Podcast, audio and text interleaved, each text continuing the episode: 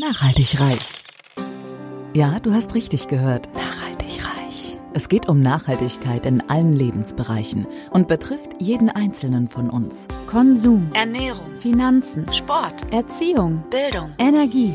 Klaus Hartmann macht Nachhaltigkeit greifbar. Er ist Keynote-Speaker, Dozent und Experte und zeigt auf, warum Nachhaltigkeit die Lebensgrundlage für spätere Generationen ist und wir uns genau jetzt Gedanken darüber machen sollten. Kein erhobener Zeigefinger, eher ein Blick für die Möglichkeiten. Werde auch du nachhaltig reich. Hallo und herzlich willkommen zur 37. Folge von meinem Podcast Nachhaltig Reich. Heute gibt es wieder eine Interviewfolge und zwar zum Thema Persönlichkeitsentwicklung mit Mentaltraining und NLP. Was das genau ist, das erklären wir gleich noch. Bei mir im Interview ist heute Ulrich Oldehaver, den ich im kommenden Februar und März im Rahmen meines achtjährigen Seminars noch viel näher kennenlernen darf. Und ähm, als erstes mache ich mal die offizielle Anmoderation von Ulrich. Ulrich Oldehaver war jahrelang Vertriebsvorstand eines börsennotierten Unternehmens, das er mitgegründet und schließlich in den MDAX geführt hat. Im Jahr 2001 wurde er für seine unternehmerischen Erfolg von einem renommierten Wirtschaftsmagazin zum Man of the Year gewählt. Neben seinem Wirtschaftsstudium hat er verschiedene Coaching- und Trainerausbildungen in Deutschland und den USA absolviert und die Wirksamkeit der Techniken selbst in der Praxis erfolgreich gelebt. Bei den Olympischen Spielen 2012 in London hat er Teile der deutschen Olympiamannschaft gecoacht und heute gibt er sein Wissen überwiegend in Seminaren und Audioprogrammen vor allem an Unternehmer, Selbstständige und Ärzte weiter. Die Fähigkeit, das Leistungspotenzial eines Menschen zu steigern und auf den Punkt genau abrufbar zu machen, ist eine der Fähigkeiten, die seine Kunden besonders an ihm schätzen. So, jetzt freue ich mich, Ulrich, dich begrüßen zu dürfen. Herzlich willkommen. Ja, herzlichen Dank, dass ich dabei sein darf, Klaus. Ich freue mich, dass du da bist. Ähm, traditionell starten wir bei der Person. Bei, mir, äh, bei dir würde es mich interessieren, ähm, wo du geboren bist, wie du aufgewachsen bist. Bist du ein Nordlicht, weil du ja jetzt in Hamburg wohnst oder war das mal ganz anders in deiner Kindheit? Ja, also tatsächlich bin ich in Hamburg geboren und auch in Hamburg aufgewachsen, habe ewig in Hamburg gelebt, ähm, also praktisch durchgehend und halt berufsbedingt war ich mehr oder weniger überall auf der Welt ähm, und froh und glücklich eine Homebase mit Hamburg zu haben, die ich sehr schätze und liebe. Mhm. Okay, gut. Ähm, wie hast du dann dein erstes Geld verdient? Also später warst du ja in so einem äh, großen Unternehmen, was du selbst gegründet hast. War das auch dein erstes Unternehmen nach dem Studium? Naja, also ich könnte sagen, mein, mein erstes Geld habe ich bei der Bundeswehr verdient, weil ich direkt nach dem Abitur mich für zwei Jahre, damals gab es das ja, verpflichtet habe und dann von 50 Mark Taschengeld auf fast 2000 Mark netto im Monat gekommen bin. Das fand ich war ein, ein ordentlicher Sprung. Nur die erste richtige Arbeit, ähm, die habe ich tatsächlich in einem Finanzdienstleistungsunternehmen, nicht dem, das ich dann selber aufgebaut habe, sondern einem anderen ähm, absolviert dann später. Okay. Im Studium äh, noch oder äh, im Anschluss? Ja, also während des Studiums. Ich habe ich hab ehrlich gesagt die ganze Zeit während des Studiums ähm, gearbeitet, was mich dann auch von Lüneburg, wo ich begonnen habe, nachher an die Fernuni Hagen, also die staatliche Fernuni Hagen gebracht hat, weil ich einfach keine Zeit hatte, in Anführungsstrichen, Präsenzveranstaltungen rumzusitzen. Dank mhm. Corona müssen die Studenten das ja heute eh nicht mehr, ähm, aber ich glaube, manche vermissen das leider auch. Ja gut, also ich habe gerade eine E-Mail gesehen tatsächlich, ich bin ja noch nebenberuflich Dozent an der Hochschule in Flensburg, dass auch dieses Semester wieder äh, überwiegend aus der Ferne gelehrt wird mhm. und dass in Präsenz fast nichts stattfinden wird. Also insofern mhm. ähm, wird es wahrscheinlich jetzt im Wintersemester nochmal das gleiche sein. Das hätte dir wahrscheinlich damals schon sehr gut gefallen, dass man. Ja, ja mir, mir wäre das sehr entgegengekommen von Anfang an. Nur die Fernuni Hagen bietet da ja eh einen perfekten Service, also wo man sämtliches Lehrmaterial kriegt und sich dann wirklich seine Zeit einteilen kann und dann nur zu den Klausurphasen an die Präsenzuni geht. Okay, sehr schön.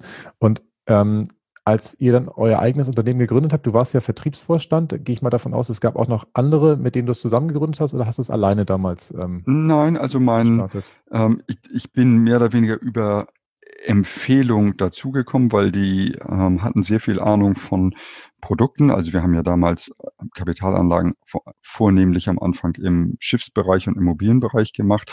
Und da ist es ein sehr traditionsreiches ähm, Hamburger Kaufmannshaus, also die, die MPC-Gruppe gewesen.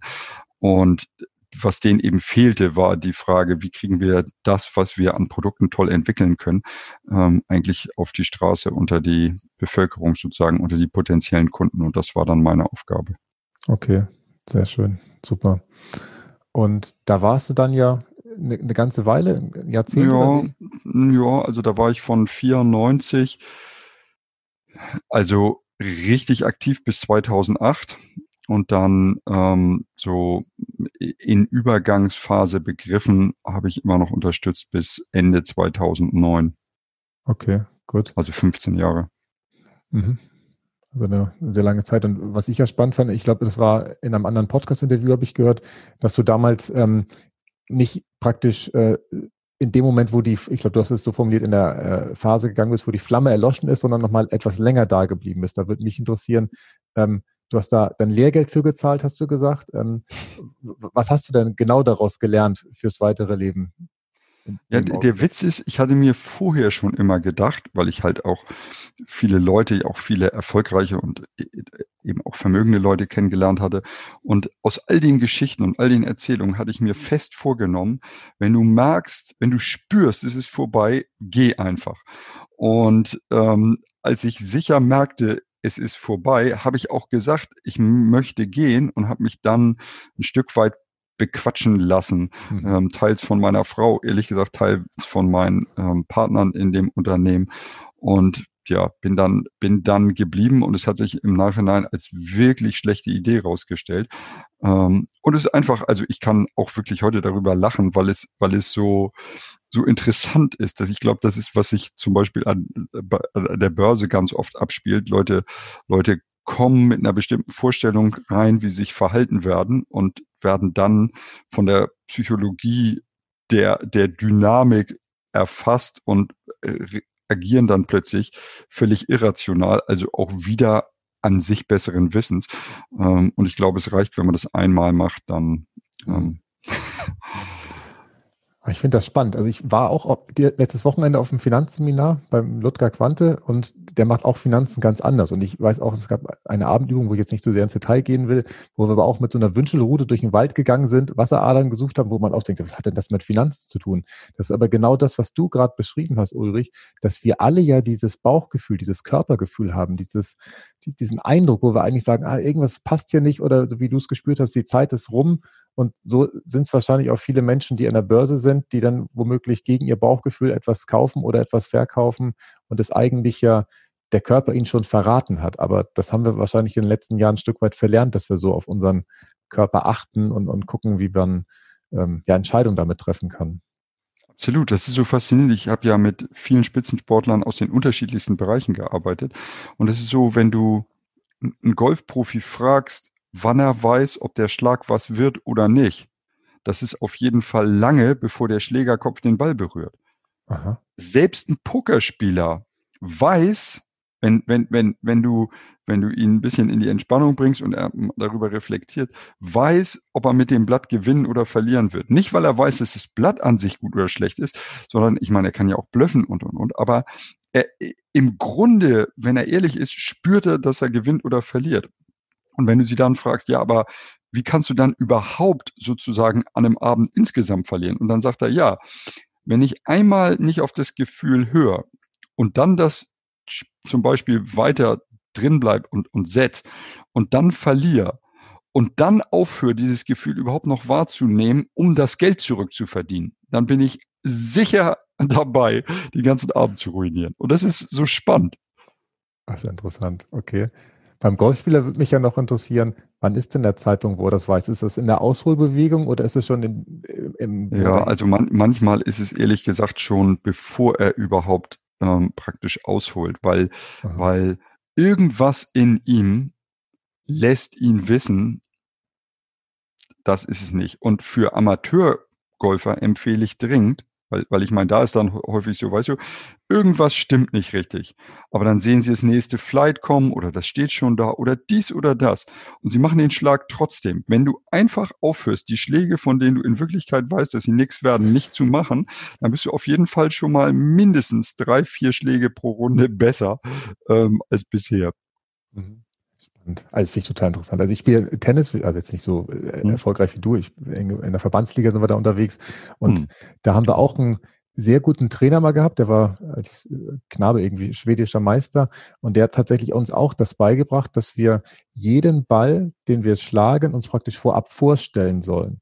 Wie der perfekt praktisch übers Netz geht, welchen Drall er hat, wo er hingeht, wie der Gegner am besten sich da äh, hinbewegt. Und wenn wir ein Bild davon haben, nee, nee, vom Gegner nicht gesprochen, nur über den Ball, wie wir ihn praktisch schlagen. Wenn wir dieses Bild vor Augen haben, fand ich das total faszinierend, dass in 90, 95 Prozent der Fälle ein toller Schlag dabei rauskam. Und wenn man mhm. planlos irgendwie zum Ball geht und da irgendwas macht, dann ist das Ergebnis genauso, wie man es hat, nämlich keinen Plan. Und meistens ja. ist es im Netz oder im Aus. Das ist, ich finde es toll. Ähm, wo wir schon beim Thema Sport sind, Ulrich. Ich hatte die, die Frage mit Hamburg bewusst gestellt, weil ich ja äh, mitbekommen habe, dass du ja Skisportler bist. Und das äh, wäre jetzt natürlich die Frage, wie, wie, du denn dazu gekommen bist. Also als Norddeutscher gibt es ja viele schöne Sportarten, die man machen kann. Aber du bist ja ähm, ganz lange aktiver Skisportler gewesen, hast im Vorgespräch verraten, dass du jetzt nochmal wieder praktisch äh, den Allen aufnehmen möchtest, um äh, da einzusteigen. Erzähl mal da, wie, wie das passiert ist. Ja, das ist äh, im Grunde Familienprägung sozusagen. Also mein Vater, ich habe ihn so nie kennengelernt, aber meine Mutter sagt, mein Vater war unglaublich übergewichtig und hatte auch kein richtiges Interesse am Sport. Und dann hat sie das natürlich ewig her. Und dann hat sie ihn mitgenommen ähm, zum Skifahren. Das ist ja in Hamburg gar nicht so unüblich. Also in, in Hamburg gibt's ja extrem viel ähm, Skifahrer. Und mein Vater hat sich davon so sehr infizieren lassen, dass er am Ende ähm, erster Vorsitzender des Verbands Hamburger Skivereine geworden ist. Er ist auch derjenige, dem die Hamburger heute noch verdanken, weil er das mit dem damaligen Kultusminister sozusagen oder Kultursenator äh, ausgehandelt hat, dass es in Hamburg explizite Skiferien gibt im Frühjahr. Und ähm, naja, war dann Funktionär im Deutschen Skiverband und meine Schwester ist halt wahnsinnig früh dann auch zum Skirennlauf gekommen und ich bin halt jedes Wochenende, weil ich vier Jahre jünger war, bin ich halt mit da gewesen. Es gibt Bilder, da, da stehe ich in Skistiefeln, die sind gefühlt, gehen die mir bis zum Schritt hoch sozusagen, weil ich noch so klein bin. Ja, und dann bin ich halt viel, viel von klein auf Ski gefahren und wirklich also auch entweder donnerstags ähm, nach der Schule oder freitags nach der Schule runter in die Alpen trainiert, dann immer im Herbst eine Woche, im Frühjahr eine Woche, über Weihnachten, Neujahr, im März und praktisch jedes Wochenende. Und ja, also dann kann selbst aus einem Hamburger ein einigermaßen passabler Skifahrer werden. Okay. Und du hast ja auch wirklich erfolgreich an Wettkämpfen teilgenommen. Also ich glaube, du warst, äh, was war das? Das waren ähm, deutsche Meisterschaften, wo du auf dem Treppchen standst? Ja, also in, in das, das war bei meinem Comeback mit 39. Da habe ich, habe ich dann in meiner Altersklasse habe ich einen Weltcup gewonnen und ähm, die deutsche Meisterschaft auch. Ähm, aber bin zu der Zeit auch, also um die 40 rum, noch beim Deutschlandpokal ähm, habe ich mehrfach auf dem Treppchen gestanden und das war, da war die Konkurrenz eben irgendwas zwischen 16 und 25, also die ernsthafte Konkurrenz. Ähm, also es geht schon noch. Jetzt merke ich allerdings langsam bei diesem Comeback, das wird ein bisschen schwieriger. Das dauert wahrscheinlich noch etwas, bis ich da wieder, wieder ankomme, wo ich mal war. Okay. Und, und wie, wie ziehst du das Training dann an? Ich meine, jetzt äh, bist du wahrscheinlich nicht irgendwie dreimal die Woche in der Skihalle, sondern oder, oder wie, wie hast du es jetzt mm, verändert? Zweimal, zweimal die Woche im Moment schon. Okay. Und ähm, ich bin morgen in München und schaue mir ein Skisimulator an, von ähm, wo, wo ich wo ich große Hoffnung habe. Da haben sie verschiedene Weltcup-Strecken eingescannt Aha. und ein Gerät. Ich meine, das ist siebeneinhalb Meter lang und wiegt irgendwie 800 Kilo ähm, und und hat so eine 4K visuelle Vollanimation und ich hoffe, dass ähm, ich habe schon einen Raum, den ich anmieten kann für, für das Ding hier fünf Minuten von mir zu Hause ähm, und dann hoffe ich eigentlich, dass ich damit auch Teile der, der, der, des notwendigen Trainings absolvieren kann. Sonst werde ich wieder deutlich öfter und länger auch in die Alpen fahren ähm, und natürlich die Skihallen nutzen. Okay. Also stark, dass es da so einen Simulator gibt, den man dann da äh, sich hinbaut. Und wobei, ich, ich bin jetzt ja kein Profi, also ich war einmal Abfahrt Skifahren, weil meine Frau und meine Schwiegermutter uns mal überredet haben, äh, dass wir einen, einen Skiurlaub in Harachow machen und da auch irgendwie Skifahren lernen. Und ich glaube, ich habe nach einem halben Tag, das waren bestimmt fünf Stunden, die ich dazu gebraucht habe, den Schneeflug nicht anständig hinbekommen und deswegen bin ich halt disqualifiziert worden und wurde in den Wald geschickt, um, um Langlauf zu machen, was ich auch sehr gerne gemacht habe, äh, wo ich aber auch den einen oder anderen Baum am Ende umarmt habe, weil ich da äh, konditionsmäßig eigentlich sehr gut immer dabei bin, aber technisch äh, da große Schwierigkeiten habe. Ähm, Jetzt ist die Frage weg, wo soll ich denn fragen? Rachow, Ski? Nee, aber ich habe noch eine andere Frage, die ich im Hinterkopf hatte. Und zwar, ja. ähm, also die, die Kabine ist natürlich gut und schön, aber im Prinzip die, ah, jetzt weiß ich die Frage auch wieder. Bei den Wettkämpfen ist es doch häufig so, dass doch die Piste doch immer wieder individuell anders abgesteckt wird. Deswegen frage ich mich, wie die dann die ähm, in dem Simulator die Pisten ähm, drin haben können. Oder ist das ja, im Prinzip du, so eine Standardpiste? Ja, du hast dann einfach, was weiß ich, zum Beispiel Beaver Creek ist da drin und da hast du dann einen Slalom, einen Riesenslalom ähm, und einen Abfahrtslauf, glaube ich. Und klar, der Slalom wird normalerweise neu gesteckt, also bei der Abfahrt ist nicht so schlimm. Aber mir geht's ja auch nicht darum, einen spezifischen Kurs gut fahren zu können. Also sondern ich habe dann halt fünf unterschiedliche Weltcup-Slaloms. Zum Training reicht das, weil der Bewegungsablauf ähm, und, und, die Perfektion halt in den Kantwinkeln, ähm, Hüfte, Oberkörper, diese ganzen ähm, Winkel und Haltung, das ist und natürlich auch das sozusagen 55 Sekunden durch in, in einer perfekten, auch dynamischen Bewegungsablauf. Das werde ich hoffentlich möglicherweise damit trainieren können. Weiß ich noch nicht. Ich habe gesehen, es gibt auch Skiteppiche, also sowas wie ein Laufband fürs Skifahren, ähm, wo praktisch die Piste immer unter dir durchläuft und du auf einem ganz normalen Ski Skifahren kannst. Das Ding hat allerdings räumliche Dimensionen, die die, die Möglichkeiten sprengen für mich, sowas hier irgendwo in der Nähe zu nutzen. Mhm. Spannend, okay. Gut.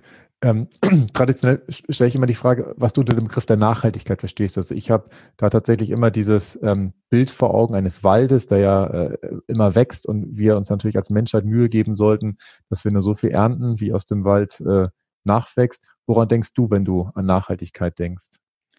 Ja, wenn ich an Nachhaltigkeit denke, ich bin dann eben tatsächlich auch gleich beim eigenen Verhalten, dass das, was ich heute tue, sozusagen die Zukunft in Anführungsstrichen, also die Möglichkeiten in Zukunft auf Ressourcen zugreifen zu können und, und, und, möglichst verbessert. Okay. Mhm. Das heißt, dass man im Prinzip, um bei dem Gedanken des Waldes zu bleiben, sich darin übt, Sachen zu sehen. Ja, also für, für, für, mich, für mich ist das, findet Nachhaltigkeit schon in total verschiedenen, einfachen, banalen Dingen statt. Ich meine, im Grunde ist sowas wie Lernen in jeder Form, also auch, in der Schule und, und, und, ein, ein nachhaltiges Konzept, weil ich heute etwas tue, was mir in dem Moment im Grunde gar keinen Nutzen bringt, sondern der Nutzen entsteht daraus, dass ich neue Ressourcen schaffe in mir oder in meiner Umgebung, nicht wenn ich jetzt, wenn ich jetzt tatsächlich aktiv irgendwie, keine Ahnung, hier in meinem eigenen Garten Bäume pflanze und, und, und. Nur ich, ich glaube, dass dieser Gedanke halt etwas ist, was leider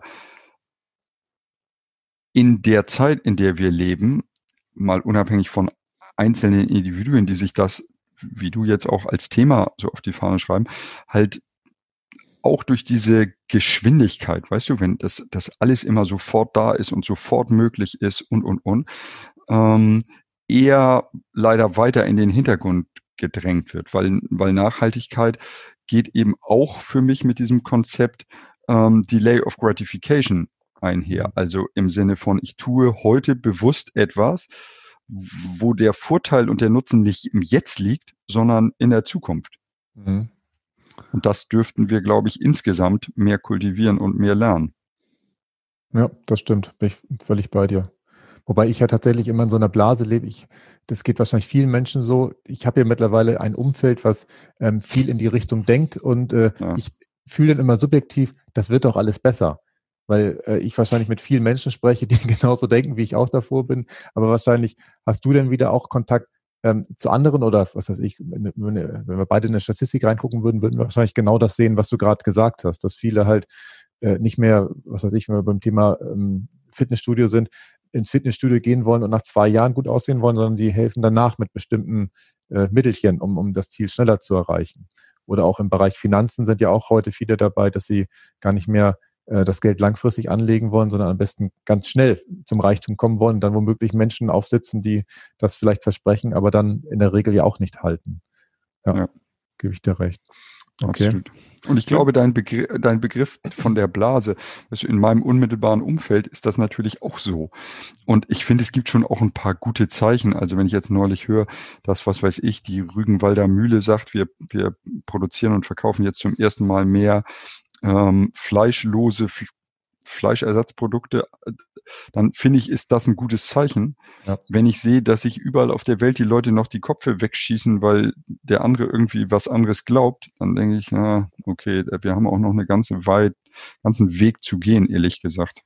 Ja, gebe ich dir recht.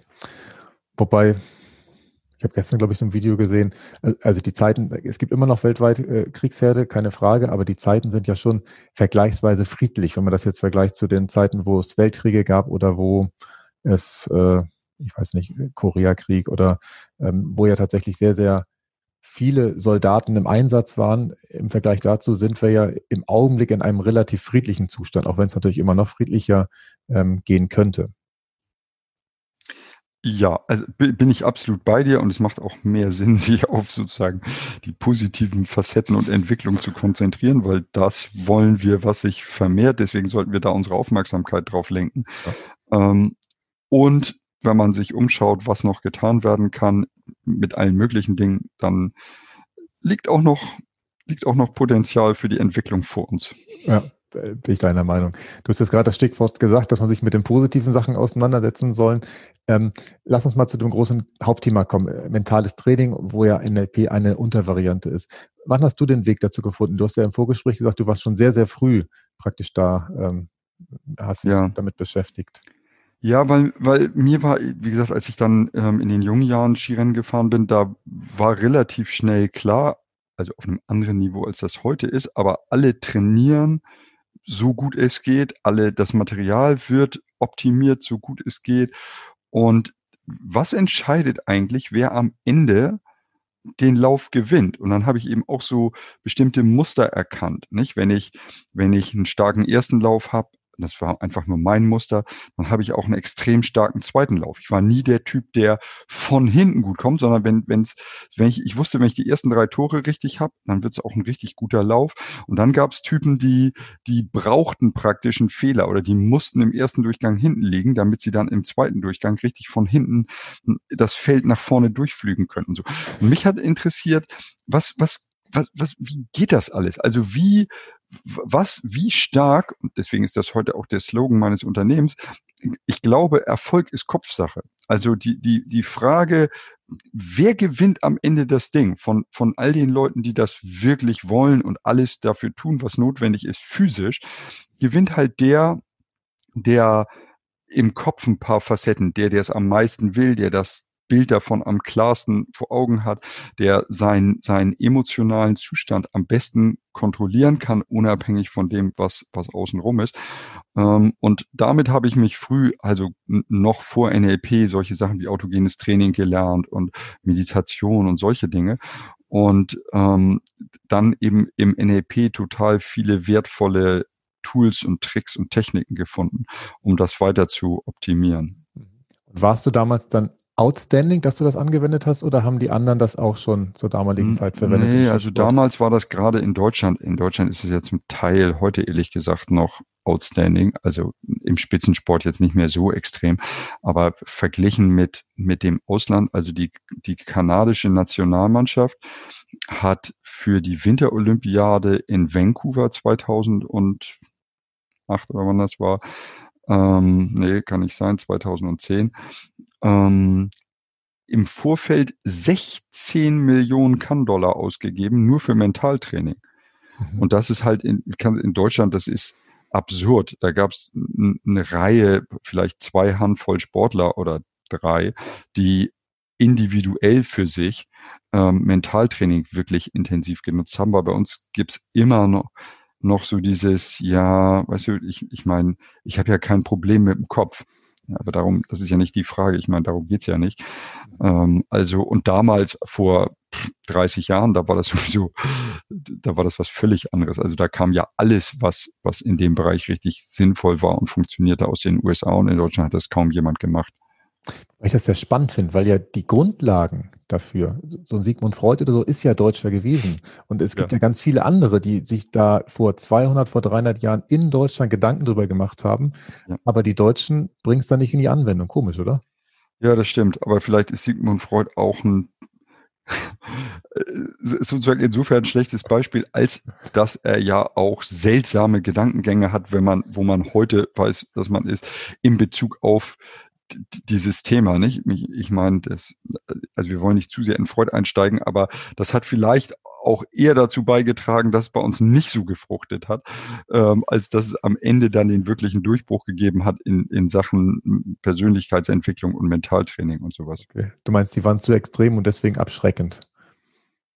Ja, zu extrem. Also erstens, also er war natürlich im Grunde, kann man sagen, seiner Zeit voraus, aber dieses Ganze, das gibt da mehr oder weniger ein S und das will am liebsten immer mit seiner Mutter schlafen und äh, und das gilt es irgendwie zu verteufeln. Das ist führt hat ja eher zu einer Trennung zu einer Inkongruenz von Bewusstsein und Unbewusstsein geführt. Und wenn das heute ein Athlet hat, wird auf jeden Fall die Bewegungsausführung eine Katastrophe. Weil seien wir ehrlich, wenn, wenn versuch mal einen Tennisschlag bewusst kognitiv die Muskulatur anzusteuern, die es braucht, um eine saubere Vorhand zu schlagen.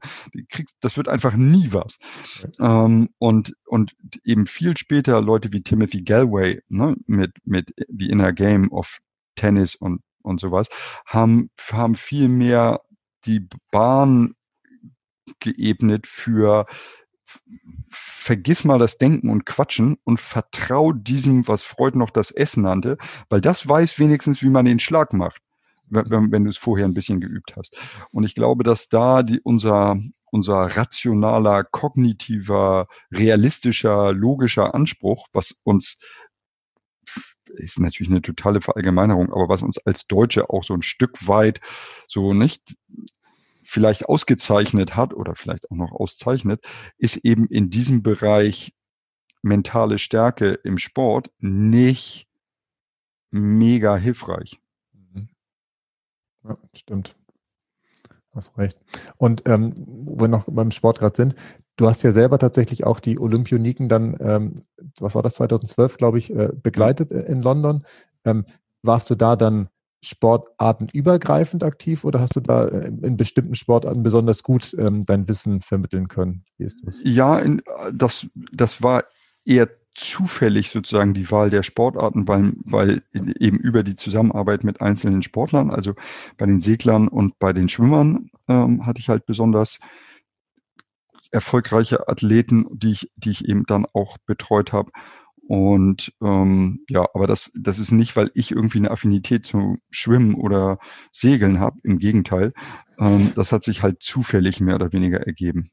Okay, gut. Weil ich könnte mir auch gut vorstellen, dass bestimmte Sportler natürlich besonders ähm, affin sind, um mental einen großen Unterschied zu machen, während es womöglich in anderen Sportarten weniger wichtig ist. Oder sehe ich das falsch? Wie schätzt du das ein? Also ich glaube, es gibt in allen Sportarten Athleten, die das auf ganz natürliche Art und Weise mitbringen und wenn Sie das Gefühl haben, dass Ihre Karriere einigermaßen störungs- oder das Glück haben, dass Ihre Karriere einigermaßen störungsfrei verläuft, dann auch nie wirklich ein Mentaltraining brauchen. Mhm. Das sind im Grunde diejenigen, aus deren Denken wir ja rausgefunden und gelernt haben, was ist das, was die anderen in Anführungsstrichen noch nicht gut genug machen.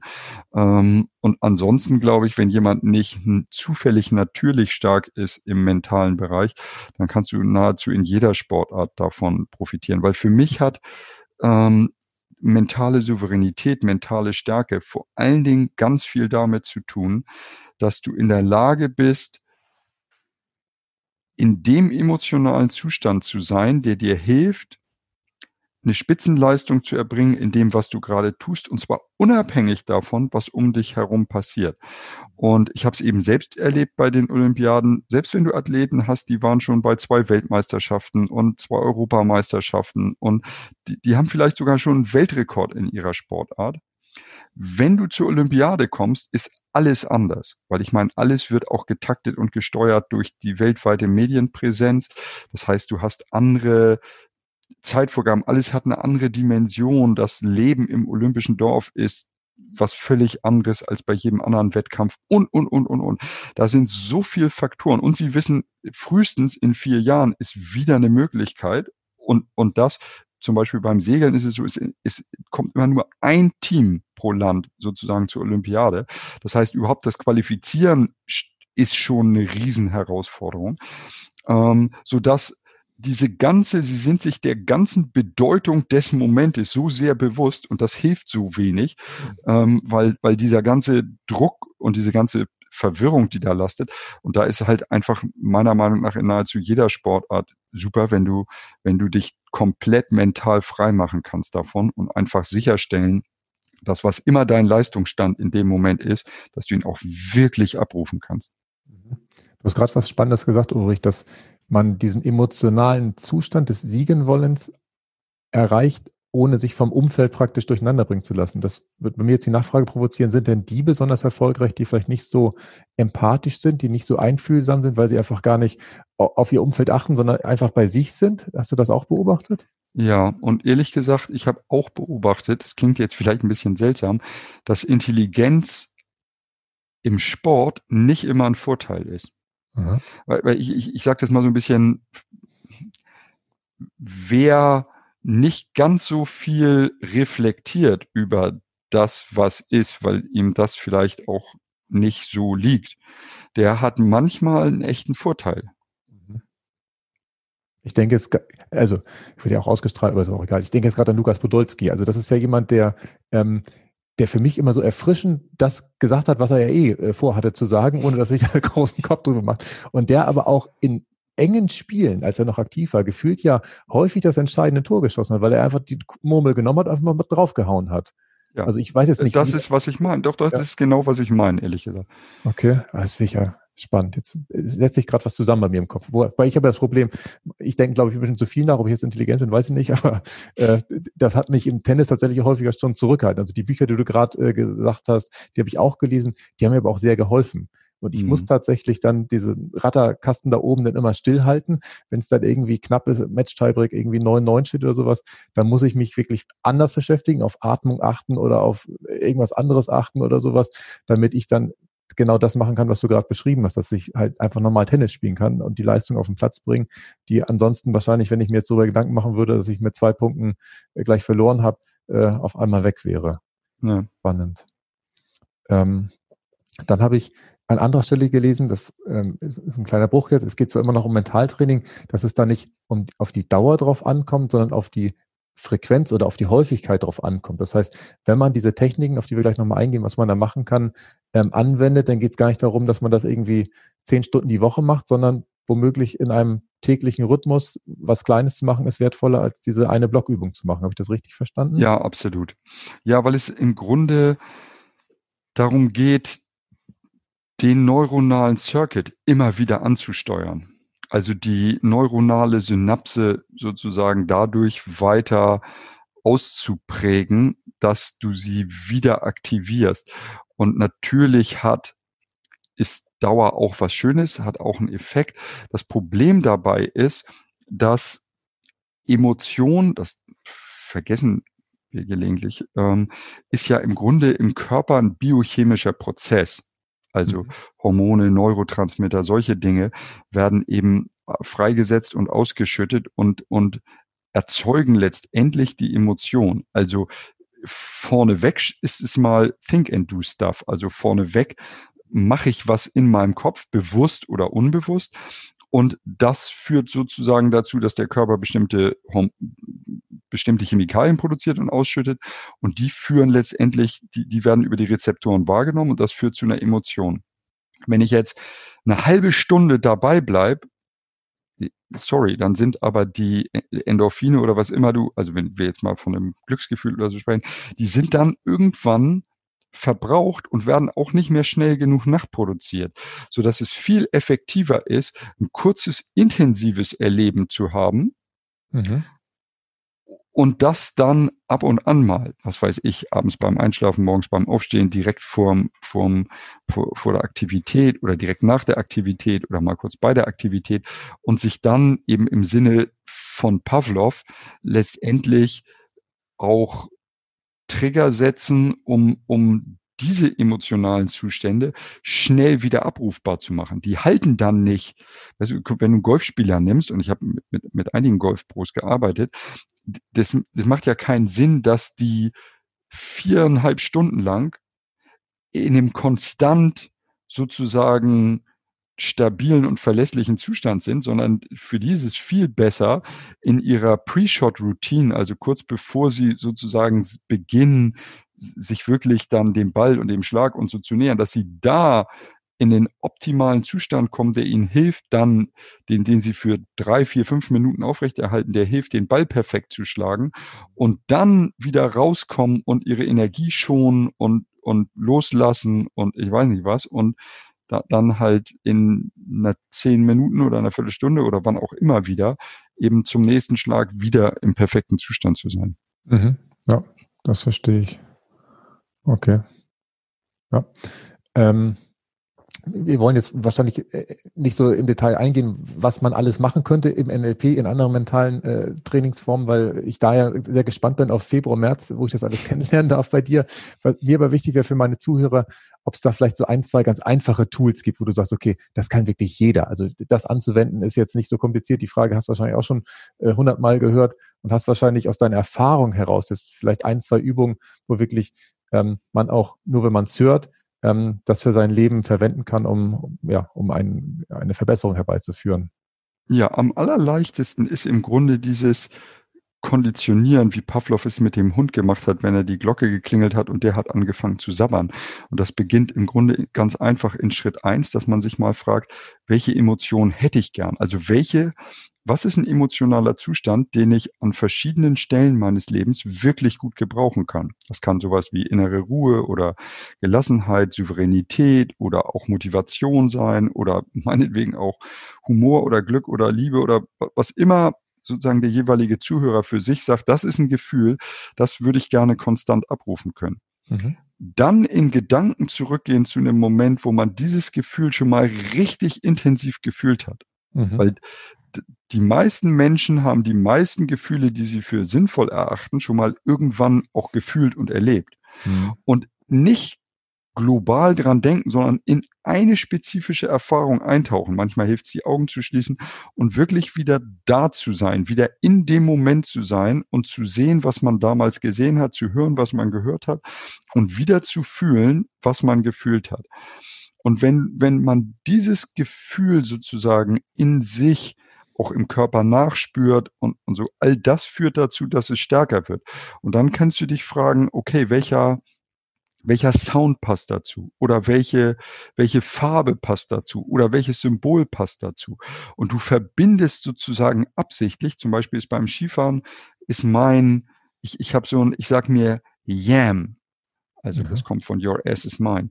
Ähm, und das, das, das höre ich sozusagen mit meiner eigenen Stimme so richtig motivierend von hinten oben in meinem Kopf, wenn ich am Start stehe. Und dann komme ich automatisch in diesen Zustand fokussierter Aggressivität nenne ich das mal. Also dieser mhm. Bereitschaft, wirklich nur noch zu sehen, nur noch die Torstangen zu sehen und, und total motiviert zu sein. Und wenn du das also machst, wie gesagt, fragen, welche Emotionen brauche ich, einsteigen in wieder in eine Erfahrung, wo du sie hattest, das Gefühl stark spüren und dann sich fragen, wenn das Gefühl eine Farbe hätte, welche Farbe wäre das? Oder wenn das Gefühl ein Symbol wäre, welches Symbol wäre das? Oder ähm, welcher Sound würde dazu gut passen? Und du machst das eine Woche lang einmal, wenn du abends im Bett liegst oder morgens vorm Aufstehen fünf Minuten, also praktisch aber täglich, dann, dann wirst du merken, du brauchst nur noch dieses, an diese Farbe zu denken oder an dieses Symbol oder diesen, diesen, diesen, dieses Wort oder diesen Sound zu machen und das Gefühl kommt in dir wieder hoch. Mhm. Und das, glaube ich, ist eine der. Da, wir hatten vorhin noch darüber gesprochen, dass wir alles ausgestellt haben. Wahrscheinlich hat der PC dich jetzt über. Ja, genau. Ähm, sorry. Alles gut die, das ist sozusagen die einfachste Möglichkeit, glaube ich, mehr von dem wieder wach zu rufen, ähm, was, was man hat. Mhm. Ja, und das heißt, wenn man diese eine Woche durch hat, wo man im Prinzip diese Einheit gebildet hat aus der Situation und ich sag mal dem, dem eigenen Symbol, was man dann praktisch da kreiert hat, dann reicht es wahrscheinlich, es äh, ab und zu so wieder zu wiederholen, um es weiterhin greifbar zu haben, nicht wahr? Absolut, absolut. Okay. Und das Schöne ist, das verstärkt sich auf eine Art von selbst. Also äh, wenn du es dann anwendest und es bringt dir das gewünschte Ergebnis, dann ist es beim nächsten Mal noch besser, als es vorher war. Mhm. Okay. Spannend. Wenn ich deswegen gerade so spannend, muss ich zugeben, ich habe gestern mit meiner Tochter ähm, ein Buch gelesen, wo es darum geht, ähm, also negative Emotionen zu loszuwerden oder loszulassen. Und da gab es ein schönes Kinderbuch, das ist über so einen Krebs, äh, was wir gelesen haben. Und da ging es auch darum, dass man die Emotionen möglichst genau beschreibt. Da waren immer fünf oder sechs Fragen genannt, welche Farbe die Emotion hätte, ähm, wo im Körper man sie spürt, äh, wie äh, groß sie ist, wenn man die im Prinzip bemessen müsste, ob es ein Fingerhut ist, ein Glas, ein Liter oder ein Weltmeer sozusagen. Und wenn man das immer wieder durchgeht, kommen tatsächlich bei Kindern immer wieder andere Antworten. Jetzt tut es im Bauch weh, jetzt tut es mal in der Schulter weh, jetzt tut es im Kopf weh oder sonst wo. Und wenn man das fünf, sechs Mal durchgeht, ist in der Regel die negative Emotion weg, weil man mit dem Bewusstsein den Körper ausgetrickst hat, dass man im Prinzip ähm, ihn davon weggeführt hat, von, von diesem Streit oder von der Wut oder von dem Groll oder was auch immer da gewesen ist. Ähm, hier ist es jetzt tatsächlich andersherum, dass man den Körper ähm, konditioniert, daran zu denken, daran zu fühlen und das dann äh, zu wiederholen. Okay. Naja, die, die, die Technik im Grunde nutzt mehr oder weniger das gleiche Phänomen. Die Frage ist ja, wie entsteht ein emotionaler Zustand? Und ein Zustand entsteht immer aus so einem Dreiklang. Das ist die Frage, worauf richtest du deine Aufmerksamkeit? in welchem, in welcher Haltung ist dein Körper, also auch wie atmest du, bist wie, wie, wo sind deine Schultern und so weiter und so fort. Mhm. Und das führt zum Zustand. Der Zustand führt natürlich auch dazu, dass du deine Aufmerksamkeit eher auf bestimmte Dinge richtest, nicht? Wer, wer dehydriert, übermüdet und sowas ist, der ist eben auch eher schlecht gelaunt und sieht und nimmt alles wahr, was sozusagen nervig ist. Wenn du satt bist und entspannt und sowas und gut gelaunt, dann fallen dir auch mehr von den angenehmen und den positiven Dingen auf. Das wird jeder schon mal mhm. erlebt haben und leicht nachvollziehen können. Und was sozusagen der Buchautor, in, von dem du schilderst, macht, ist, dadurch, dass du deine Aufmerksamkeit abziehst von dem, was die Emotion ursprünglich ausgelöst hast, hin auf die Emotion an sich, Mhm. Verliert natürlich, ist der, ist der Auslösereiz praktisch weg und die Emotion nimmt ganz automatisch und natürlich ab. Das ist das Gleiche, was ich mache, nur ein bisschen andersrum, denn ich richte die Aufmerksamkeit absichtlich auf etwas, was die gewünschte Emotion in mir stark macht. Mhm. Und ich frage mich dann nur, welche Farbe hat das oder welches Symbol, um sozusagen eine Verknüpfung zu schaffen zwischen diesem Gefühl ähm, und der Emotion. Den Anker setzen. Okay. Den Anker setzen, ganz genau richtig. Was da wieder zusammenkriegt. Spannend. Naja, gerade wo du ich habe mir das mitgeschrieben, gesagt hast, dass die Körperhaltung auch entscheidend ist. Ich bin ja häufig auf Seminar mittlerweile und früher, wenn ich auf ein Seminar gegangen bin, da wollte ich mich ja hinsetzen, mich berauschen lassen von dem Wissen. Mittlerweile wird da ja immer getanzt, die Arme werden hochgehoben und sowas. Und ich fange an, das immer häufiger zu erkennen und zu sehen, warum es so sinnvoll ist. Also ich mache mittlerweile auch mit. Ich bin ja als, als Norddeutscher da sonst immer ein bisschen schwierig im Umgang gewesen, weil wir Norddeutschen ja nicht so tanzaffin sind, dass wir da sofort ausrasten, wenn die Musik angeht. Und mittlerweile mache ich halt mit. Und ich fand schön, dass du es eben auch nochmal gesagt hast, dass die Körperhaltung da einen großen Einfluss drauf hat, weil da bin ja. ich mir mittlerweile ganz sicher, ähm, dass sie natürlich sich bei was gedacht haben, dass es auch in mir was verändert, wenn ich dann mich ähm, ja so bewege. Ähm, wolltest du noch was sagen, Ulrich? Sonst ja, weil es, weil es dazu so, ein, so einen niedlichen Cartoon gibt von den Peanuts, wo Limes mit seiner Decke angeschlurft kommt, die Schultern hängen, den Blick nach unten, das, also das Kinn richtig auf die Brust gezogen und Lucy hat so einen psychologischen, so einen Stand aufgebaut, psychologische Betreuung 10 Cent. Und dann sagt sie zu Limes, Limes, was ist das Problem? Und dann sagt er, ja, ich bin so deprimiert. Und dann sagt sie, okay, gib mal 10 Cent, er zahlt sie 10 Cent und dann sagt sie, nimm mal die Schultern zurück, nimm mal das Kinn hoch, so dass ein bisschen über den Horizont zeigt, guck nach oben und zieh mal die Mundwinkel hoch. Und dann steht Leimes da so mit so einem Lächeln, guckt in den Horizont und sagt, ja, aber so kann ich nicht deprimiert sein. Das war die Idee. Schön. Finde ich gut. Wobei, das Stichwort ist auch gut. Ähm, ich habe tatsächlich nochmal nachgeguckt vor dem Interview. Die Burnout-Erkrankungen steigen zumindest in Deutschland seit dem Jahr 2000 stark an. Also zwischen 2000 und 2010 war der stärkste Anstieg. Jetzt sind wir auf einem konstant ähm, hohen Niveau. Äh, wie, wie kannst du dir das erklären, dass tatsächlich das, was ähm, bei den Peanuts damals schon skizziert wurde, ähm, jetzt so sichtbar ist? Hängt das einfach damit zusammen, dass wir aktiver es wahrnehmen, dass es mehr ich sag mal, erfasst wird, als es früher der Fall war? Oder haben wir einfach nicht genug andere Sachen, was weiß ich, wie, wie, wie Kriege oder sonst was, so dass wir gar keine Zeit haben, uns darüber Gedanken zu machen?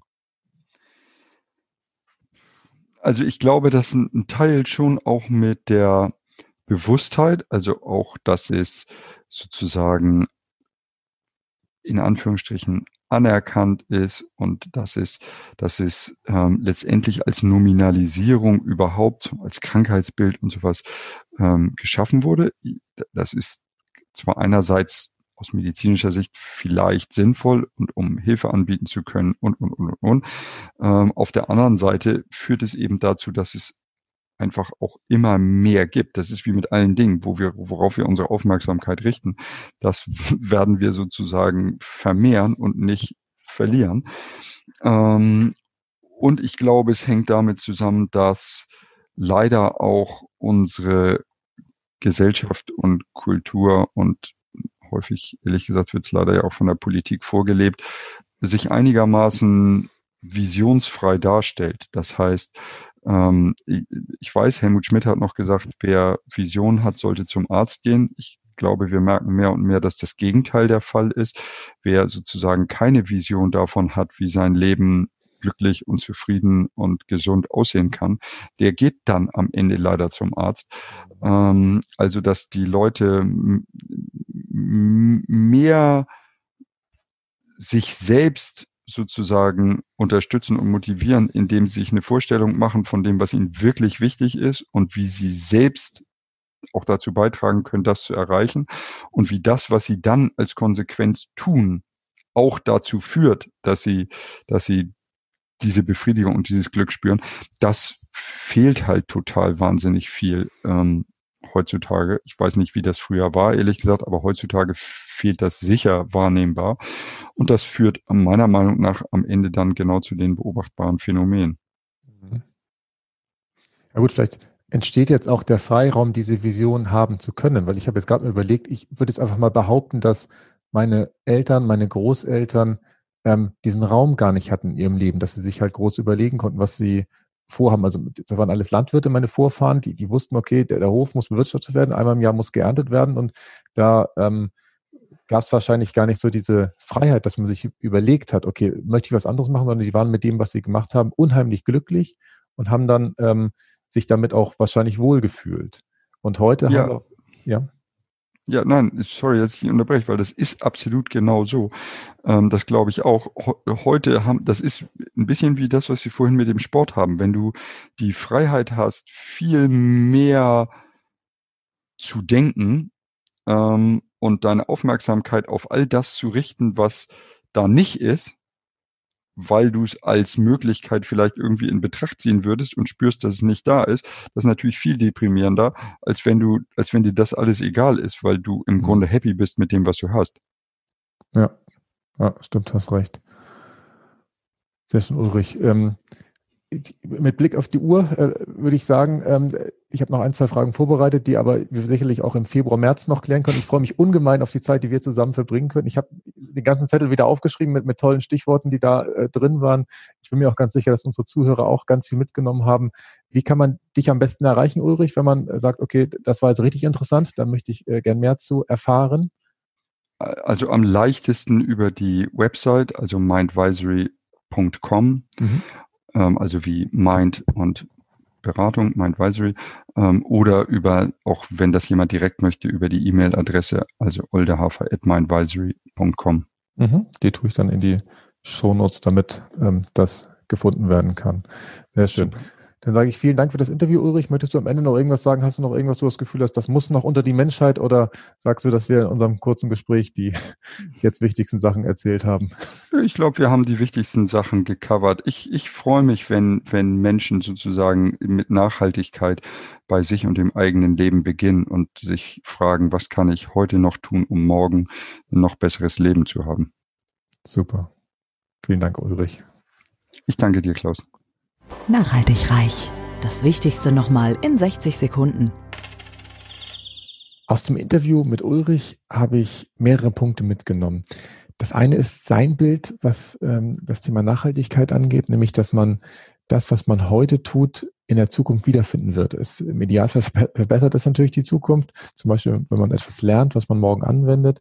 Und dafür ist natürlich immer dieses, ähm, dieser Delay of Gratification notwendig. Das heißt, ähm, dass man auch in der Lage ist, mal kurzfristig auf etwas zu verzichten oder etwas zu investieren, um dann später da, davon wiederum mehr zu haben. Dann hatte ich mir den Spruch aufgeschrieben, Erfolg ist Kopfsache. Ähm, es gewinnt immer derjenige im Sport oder hat derjenige Erfolg, der das klarste Bild von dem hat, äh, was er praktisch vorhat oder der es am, am meisten und am intensivsten will und dann zusätzlich noch in der Lage ist, den gewünschten emotionalen Zustand ähm, sich praktisch vorzustellen, egal was in seinem Umfeld passiert. Das heißt, wenn man dann auf einem großen Wettkampf ist und alles ringsrum über einen reinprasselt, ähm, gewinnt tatsächlich meistens derjenige, der nicht so sehr im Außen ist, sondern tatsächlich eher bei sich selber bleibt. Dann hatte ich mir notiert, ähm, dass der innere Zustand oder dein innerer Zustand extrem davon beeinflusst wird, worauf du deine Aufmerksamkeit legst, das ist das, was wir eben hatten, aber auch von der Körperhaltung. Das heißt, ähm, wenn ich äh, zum Beispiel die Arme nach oben strecke, das ist halt in allen Kulturen eine, eine Siegerhaltung, ähm, dann fühle ich mich besser. Da passiert was äh, tatsächlich alleine durch die Körperhaltung mit deinem, ja, mit deinen Gefühlen. Und dann hatten wir ähm, diesen kurzen Ablauf, diesen kurzen Tipp, wie man sich selbst konditionieren kann, indem man sich erstmal vorstellt, welche gewünschte Emotion man erreichen will ob Freude, Ruhe oder Liebe, und sich dann erinnert, wann man diesen Zustand schon mal hatte und sich ganz genau vorstellt, was ich damals gesehen habe, was ich gefühlt habe, was ich gerochen, geschmeckt, gehört habe, also ganz, ganz emotionsreich sich versucht daran zu erinnern, sich dann überlegt, welche Farbe, welches Symbol, welcher Sound, welche Musik vielleicht dazu passt, um einen Anker zu haben und dann das Ganze wirklich eine Woche lang täglich übt, das haben wir ja auch äh, gelernt, dass tatsächlich es sinnvoller ist, es regelmäßig zu wiederholen, als jetzt einen Tag irgendwie das drei Stunden zu üben. Das funktioniert ähm, mit unserem Gehirn nicht so gut, als wenn wir es jeden Tag äh, kurz üben. Und dann der Spruch von Helmut Schmidt, ähm, dass wer Visionen hat, zum Arzt gehen sollte, den sieht Ulrich tatsächlich genau andersrum mittlerweile, dass es sich zeigt, dass die Menschen, die keine Vision haben, dass die tatsächlich eher zum Arzt gehen müssen, ähm, wegen psychischer Probleme oder auch am Ende anderer Probleme, die daraus entstehen können, ähm, dass man ja halt für sein Leben gar nichts vorhat. Ich hoffe, euch hat ähm, die heutige Folge mit Ulrich gefallen und ihr habt zum Thema mentale Stärke, Mindset für euch was mitnehmen können. Ich bin gespannt auf eure Rückmeldung und weitergehenden Fragen, die ihr mir gerne unter podcast.klaushartmann.de zusenden könnt. Bis zum nächsten Mal. Tschüss. Nachhaltig reich. Kein erhobener Zeigefinger, eher ein Blick für die Möglichkeiten. Und mehr Möglichkeiten findest du im www auf klaushartmann.de.